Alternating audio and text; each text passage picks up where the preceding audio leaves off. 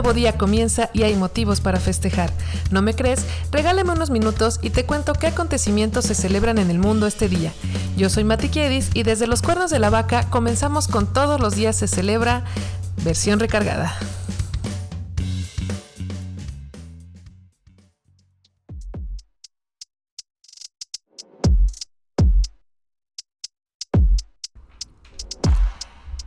Esta es la semana 36 de 2023. En este episodio hablamos de los festejos y efemérides del 9 de septiembre. Buen día, buena vida. Hoy sábado 9 celebramos el Día Internacional para Proteger la Educación de Ataques, el Día Mundial del Vehículo Eléctrico, el Día Mundial de la Agricultura, el Día Mundial del Trastorno del Espectro alcohólico fetal, el Día Mundial de la Arepa, el Día Mundial de los Primeros Auxilios, el Día Internacional de la Belleza y el Día Nacional del Crisantemo. Este será un capítulo largo, será mejor que te vayas a servir un café mientras comienzo a contarte todo lo que te tengo preparado.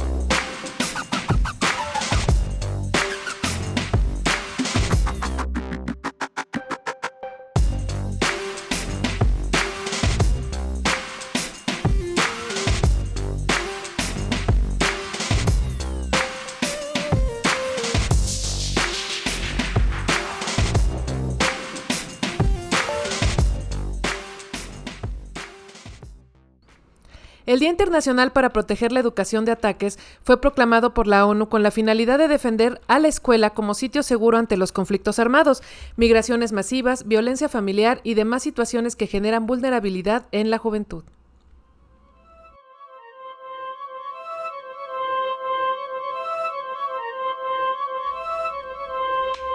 ¿Sabías que...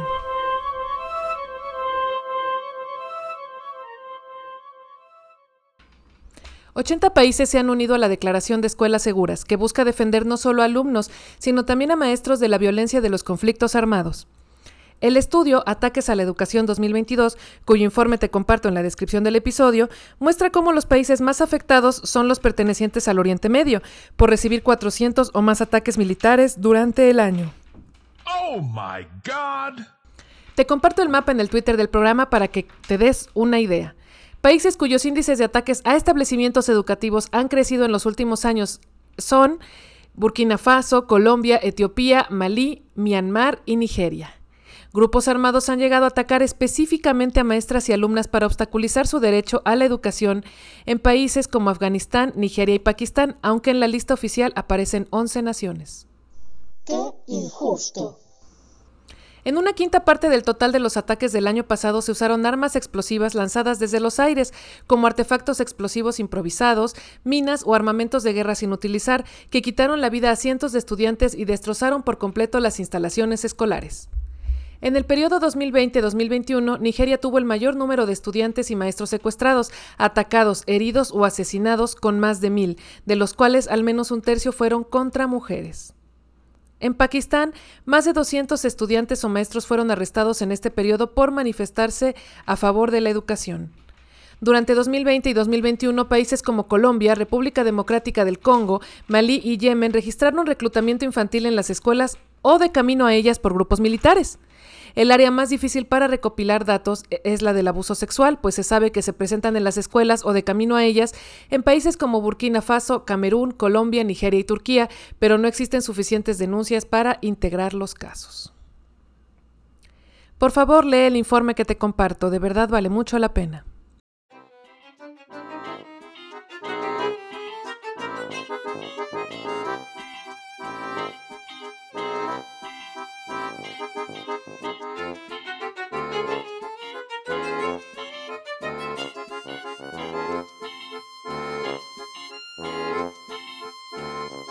Thank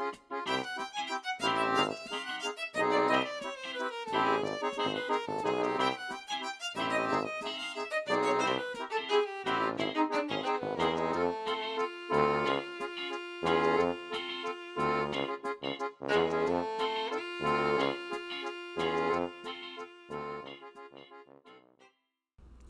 El Día Mundial del Vehículo Eléctrico se celebra desde 2020 por sugerencia de las empresas ABB y Green TV y se trata de una invitación para usar medios de transporte más amigables con el medio ambiente.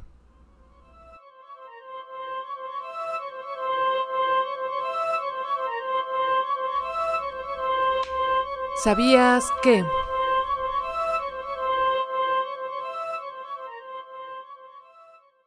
En esta categoría encontramos monopatines y bicicletas también, ya que la magia es no generar gases de efecto invernadero. La marca Noob Argentina da soluciones de movilidad urbana en más de 50 países. ¿Y qué creen? Que los vehículos eléctricos que ha vendido han logrado ahorrarle al ambiente 2.736 millones de kilogramos de dióxido de carbono, algo así como haber plantado 136 millones de árboles. No te lo puedo creer. El primer vehículo que utilizó electricidad al 100% para su movimiento fue un triciclo creado por Gustave Trouvé en 1881. Llegaba a una velocidad de 12 kilómetros por hora con una autonomía de 26 kilómetros. ¡Wow! Claro que estas cifras han mejorado y la carga de un vehículo eléctrico en la actualidad alcanza hasta para unos 400 kilómetros y tiene un coste de entre 112 y 150 pesos mexicanos. Ventajas de usar este medio de transporte son las siguientes. Venga, caja registradora. Número uno, no solo no emiten gases contaminantes, sino que tampoco generan contaminación acústica, ya que su motor es silencioso y eso podemos agradecerlo todos los ciudadanos. Número dos, su mantenimiento es mínimo, por lo que también representan un ahorro a largo plazo. Número 3. En algunos países cuentan con aparcamiento o carriles de uso exclusivo.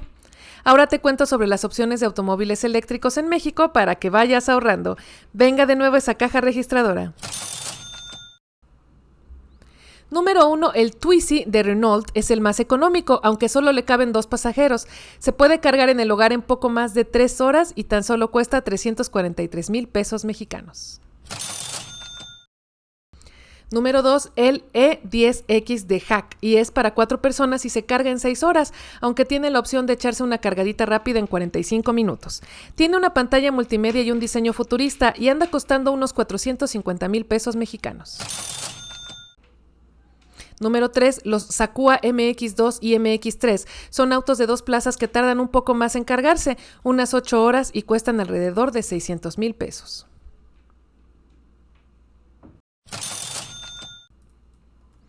Número 4, el Leaf de Nissan ya le pega al millón de pesos.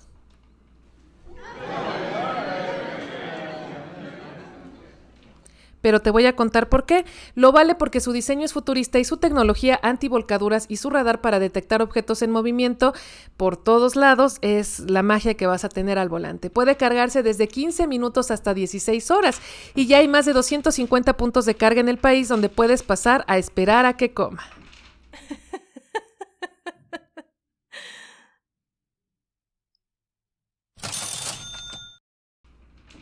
Número 5, Chevrolet nos presenta su modelo Bolt EUP que tiene la acelerada y frenada en un solo pedal y también se acerca al millón de pesos, pero su tecnología te avisa dónde está el punto de carga más cercano por si se te va bajando la batería. No sé por qué, pero no me imagino el mismo pedal para frenar y acelerar. No sé, sería mucho accidente para mí. Número 6. La BMW maneja unos 6 modelos eléctricos en nuestro país, siendo el más económico el iX3, que se acerca al millón y medio de pesos con un techo panorámico de cristal, asientos deportivos y llantas aerodinámicas. Ya sabes, estamos pagando el lujo.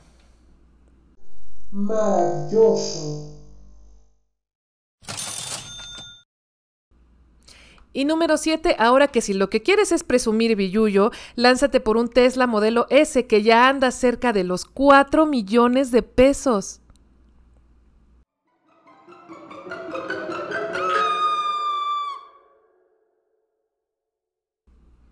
O sea, ya en una casota con alberca en un fraccionamiento super nice.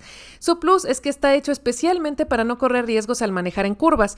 Tiene un sistema de audio envolvente y pantalla multimedia, además de una autonomía de 650 kilómetros. Te presento cada uno de estos modelos en el Twitter del programa, a ver por cuál te animas.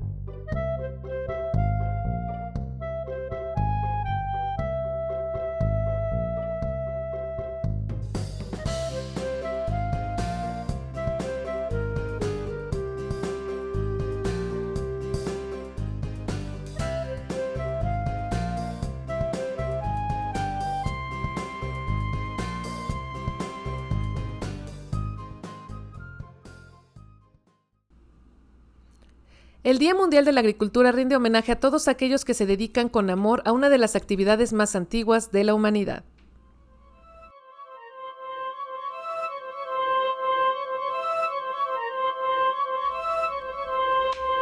¿Sabías que?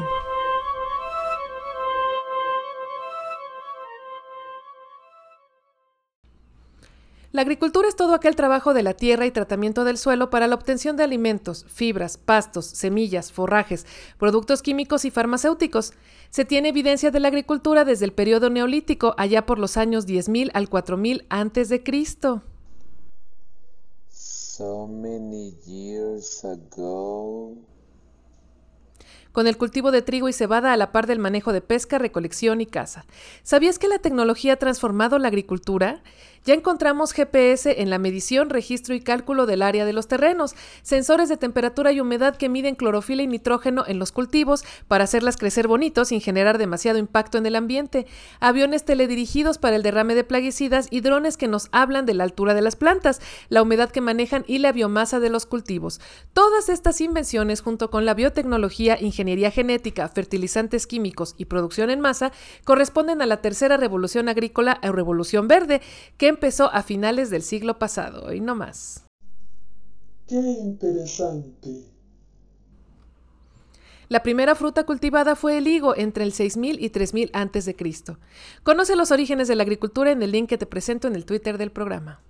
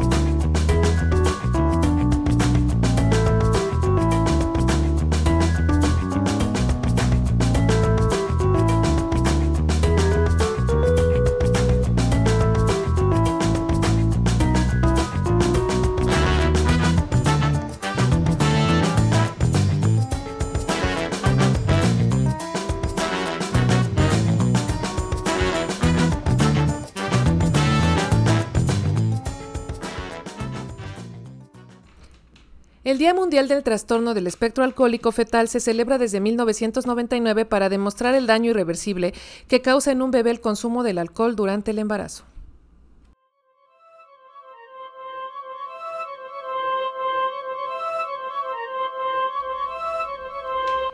¿Sabías que?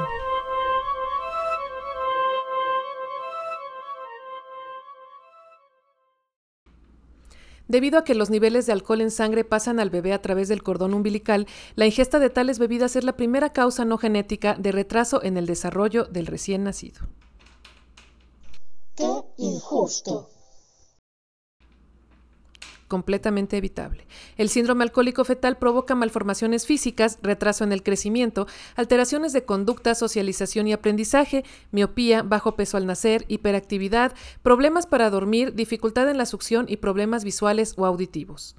No existe una cantidad aceptable o segura de alcohol que una futura madre puede beber y tampoco sirve el pretexto de que ya es muy tarde, tengo más de la mitad del embarazo. El cerebro del bebé se desarrolla durante los nueve meses, así que dejarlo en cualquier momento genera un mejor diagnóstico, aunque claro, mientras antes, mejor. Es necesario que la madre entienda que, de necesitar ayuda profesional, debe buscarla por el bienestar de su hijo. Y te tengo una buena y una mala. La mala noticia es que no hay cura para este síndrome, pero ¿qué crees? La buena noticia es que es 100% prevenible. Solamente ten sentido común y no bebas durante tu embarazo.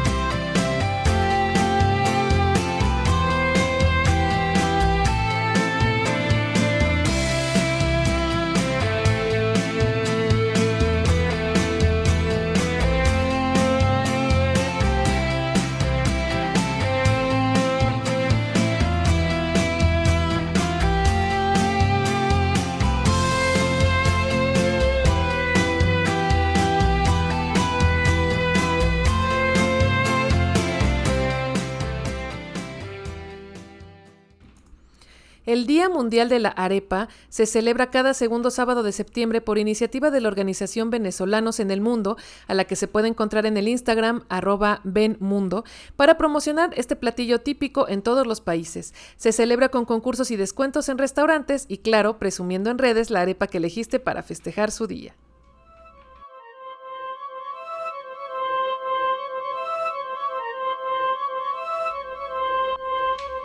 ¿Sabías que...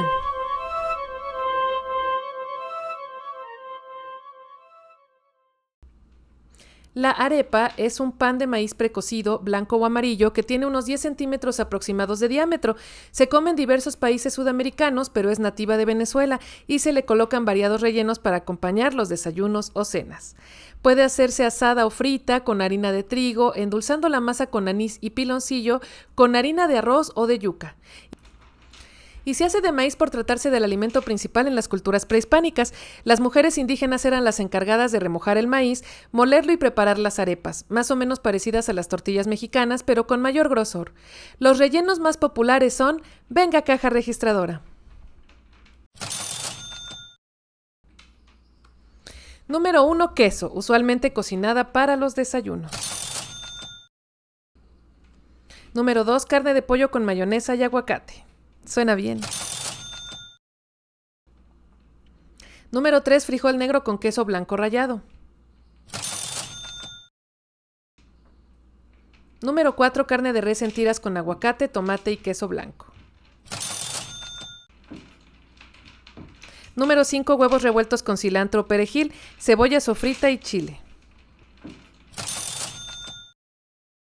Número 6. Embutidos varios. Número 7. Mariscos. Más o menos los ingredientes que podemos usar nosotros en nuestras garnachas, a excepción, claro, de los mariscos. La arepa que se come sola, así sin más, se llama arepa viuda. El récord Guinness a la arepa más grande lo tiene justamente Venezuela, cuando las empresas Polar en Caracas celebraron los 50 años de la marca de harina de maíz precocida PAN, o sea, PAN, con la creación de una arepa de 493.2 kilogramos, hecha con 230 kilos de harina, sal, aceite y 420 litros de leche. Tardó 50 minutos en cocerse y esto pasó el 23 de marzo de 2011. Te la muestro en el Twitter del programa.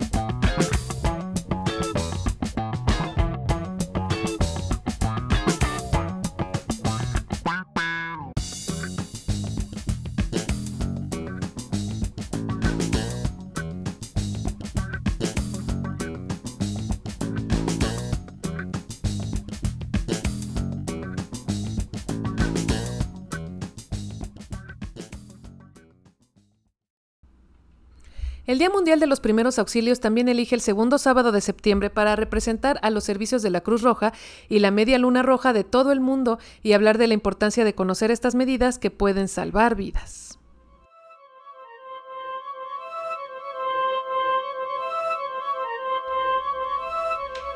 ¿Sabías que?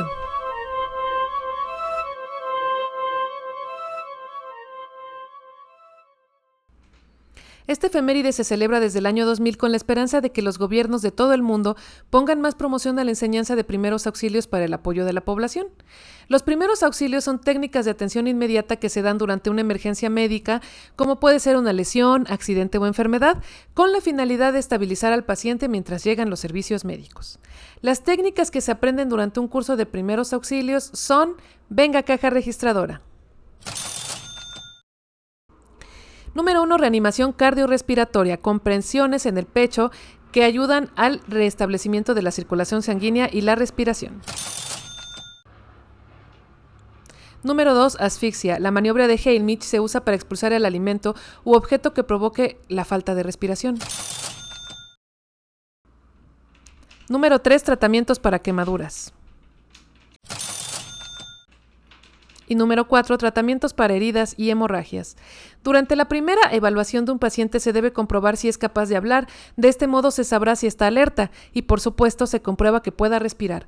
Luego vamos a los puntos de dolor a través de preguntas o tacto y se pasa a medir la respuesta neurológica con la escala de Glasgow, que es muy importante, muy interesante y te la cuento. En el primer punto se observa si tiene los ojos abiertos. Vamos a hacer esto como los test en las revistas de la juventud.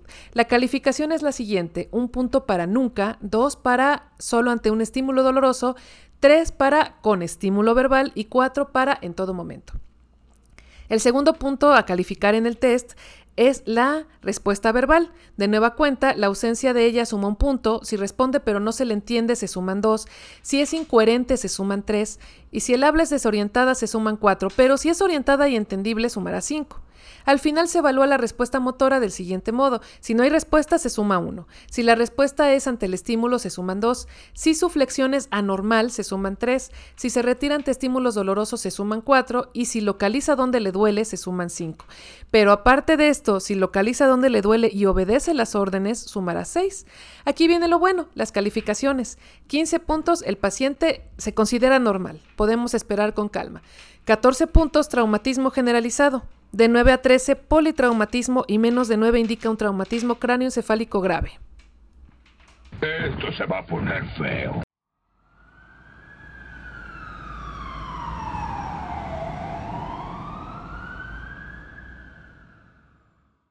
Es muy interesante y muy importante que todos sepamos hacer estos análisis porque no sabemos cuándo nos tocará ayudar a alguien en situación de riesgo. Te comparto en la descripción del episodio un test para que evalúes tus conocimientos básicos de primeros auxilios. Te comento con vergüenza que yo saqué 6, así que espero que lo hayas hecho mejor que yo.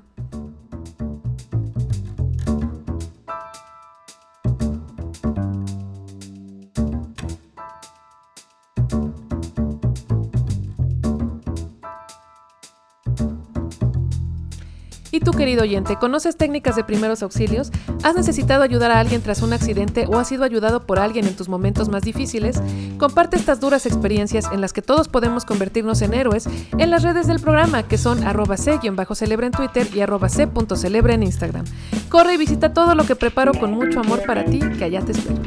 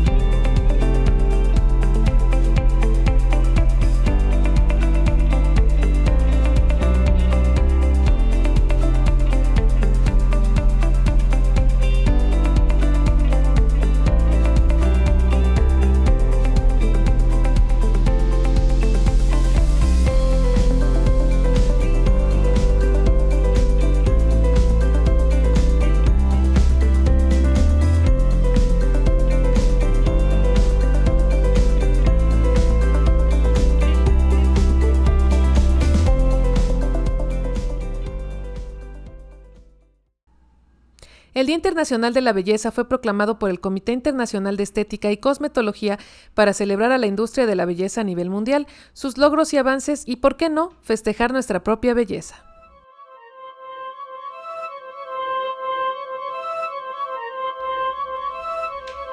¿Sabías que?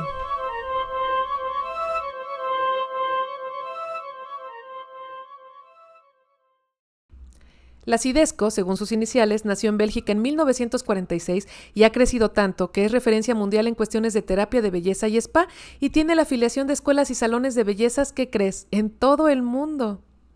¡Wow! Y bueno, la belleza es un estándar que va cambiando con el tiempo y las sociedades. Por ejemplo, en la antigua Grecia lo común era el cabello oscuro, por lo que se consideraba bonito el cabello castaño, claro o rubio, y las mujeres buscaban llegar a esos tonos con tinturas de plantas y arsénico. Las mujeres en el antiguo Egipto creían que si bebían el perfume también olerían bien por dentro. Imagínate. No te lo puedo creer. Qué dolor de panza. En la Edad Media las damas buscaban la belleza con lo que tuvieran a la mano. ¿Pero cómo? Así es, usaban la leche cuajada contra el acné, el jugo de pepino para disimular las pecas y hasta la grasa de cocodrilo, cera y aceite de almendras para terminar con las molestas arrugas. ¿Cómo es que en todos los tiempos la gente no quiere envejecer? Es, es curioso, ¿no? Para la época del Renacimiento en Italia, lo in era tener chapitas y labios rojos. ¿Y cómo lo lograban? Pues mezclando cochinilla, sándalo y cera, y el resultado era tan potente que a veces podía permanecer en la piel hasta por una semana entera, aunque se lavaran la cara. Oh my god! Y después parecían payasitos que dieron un show larguísimo bajo la lluvia. En la época victoriana las mujeres estaban obsesionadas con el cabello, lo decoloraban con peróxido hasta quemarlo y tenían una estricta rutina de cepillado de 10 minutos de duración que crees cuatro veces al día. Increíble. No, pues yo sería lo más bajo de la cadena en ese momento, porque yo solo me cepillo en la mañana y va y nos olvidamos. Claro que le colocaban productos extraños como grasa de oso pardo, que según ellos, porque también le entraban a este cuidado los hombres, evitaba que se cayera de más, por lo que Rusia sufrió una disminución de su población de osos en pos del cabello perfecto. Los labiales rojos en las bocas de las enfermeras tenían un efecto relajante en los soldados heridos durante la Segunda Guerra Mundial. Se cree que una mujer promedio gasta unos 15 mil dólares en cosméticos a lo largo de su vida. Bueno, en eso tengo que estar de acuerdo. Yo no me sé maquillar y lo hago muy poco, pero me encanta comprar maquillaje. Con las escamas de pescado se consiguen los tonos más brillosos en las sombras y labiales. Los chinos usaban un pinta uñas en el 3000 a.C. creado con cera de abeja, clara de huevo y resina. ¿Cómo la ven?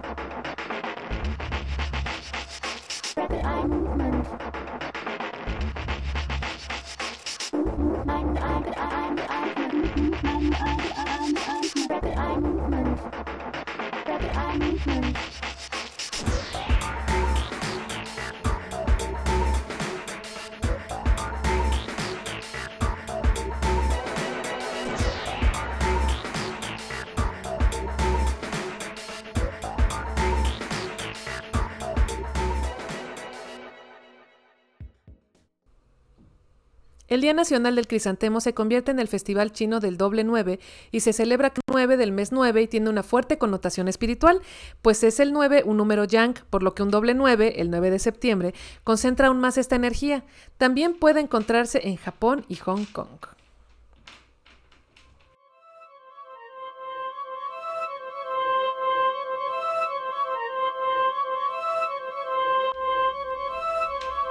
¿Sabías que?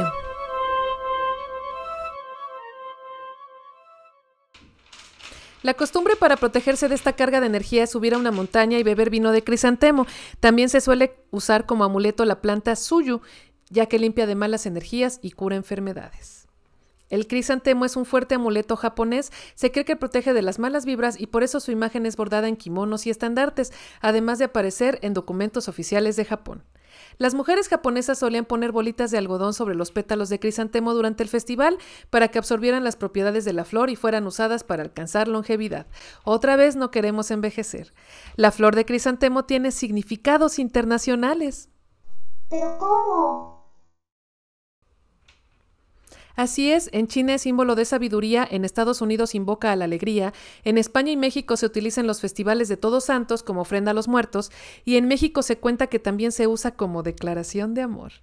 Los crisantemos son originarios de China y existen unas 30 especies. Se trata de flores aromáticas que alcanzan una altura de metro y medio y se cultiva desde hace más o menos el 1500 antes de Cristo.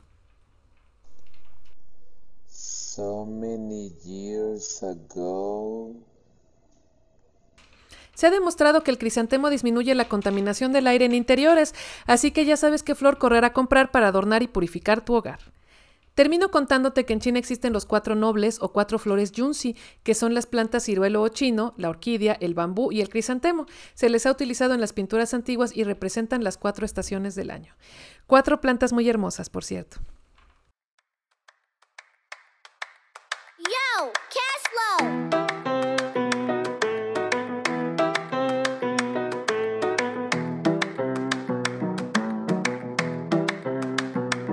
Pasó alrededor del mundo y con el paso de los años en un día como hoy?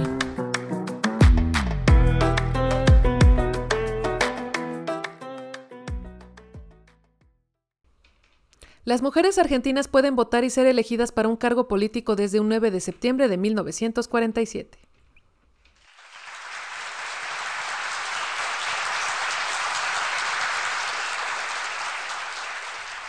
¿Alguna vez jugaste Guitar Hero? Pues te cuento que su primer tomo salió a la venta un día como hoy, pero de 1994.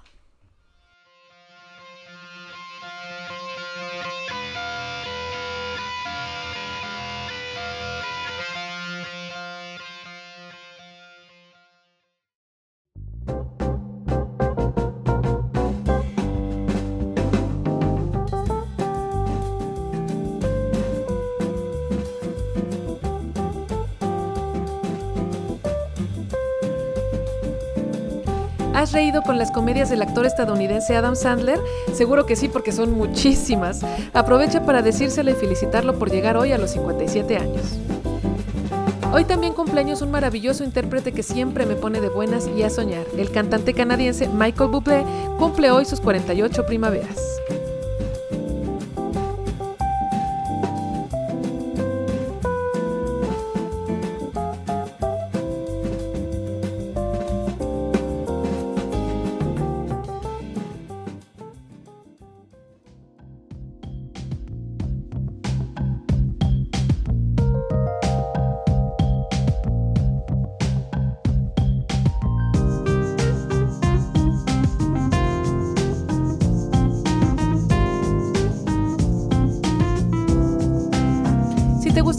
Cápsula informativa, dale al botón de suscribirse y escúchame mañana para saber por qué motivo alzar las copas. Buen día, buena vida, ande por ahí haciendo el bien que nada le cueste y recuerde que la escasez levanta el precio. Adiós.